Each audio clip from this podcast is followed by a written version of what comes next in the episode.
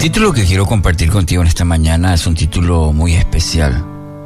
Comparte tu mesa en esta Navidad.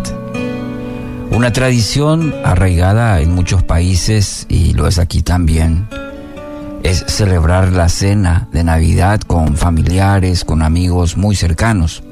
Es un momento muy hermoso en el que recordamos todas las bendiciones de, de Dios que nos ha dado.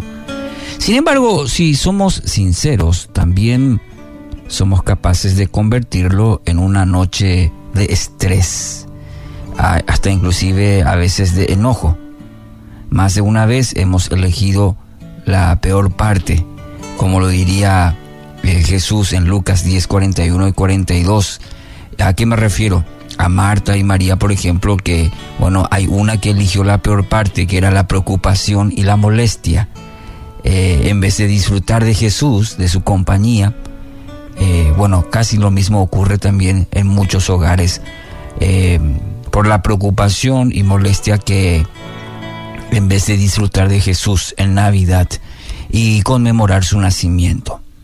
En cierta medida, esto sucede porque convertimos la cena de Navidad en nuestro pequeño momento de autorrealización y esperamos que las cosas salgan como, como las imaginamos. Y no está mal del todo querer realizarlo, realizarlo. El problema es cuando eso acapara toda nuestra atención, nuestra, nuestra vida y nos olvidamos de lo esencial.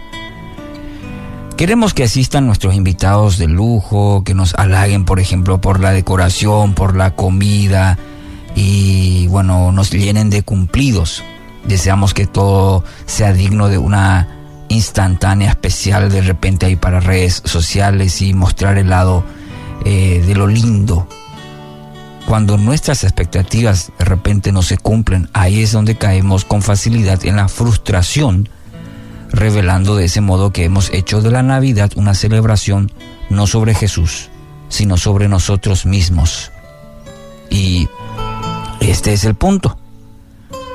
¿De qué se trata entonces la Navidad? Lo sabemos de memoria, pero lo practicamos poco.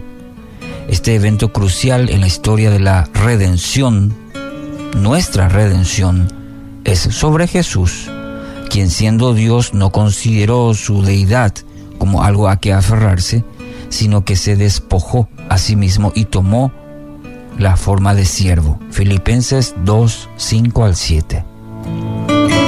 Jesús, siendo Dios, se hizo siervo. Esta verdad debería estremecer nuestros corazones todos los días y ser el centro de nuestra celebración navideña. Dios se hizo siervo. El apóstol Pablo nos anima a que podamos tener esta misma actitud o esta mente que hubo también en Cristo y sepamos considerar la situación de los demás antes que la nuestra. Filipenses 2, 3 al 4.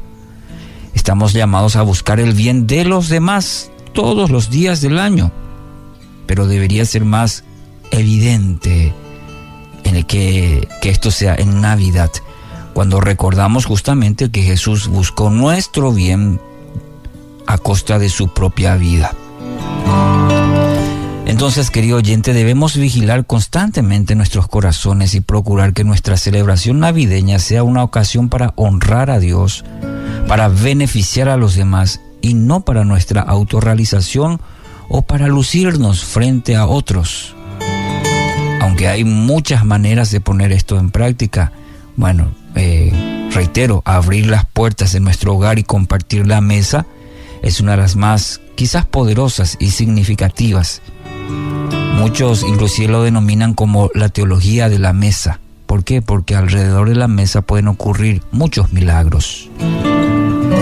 Entonces, una buena manera de celebrar la Navidad será honrando la actitud de Jesús al hacerse carne y buscar a los perdidos, los marginados y aquellos que no podían devolverle el favor ni darle algo a cambio.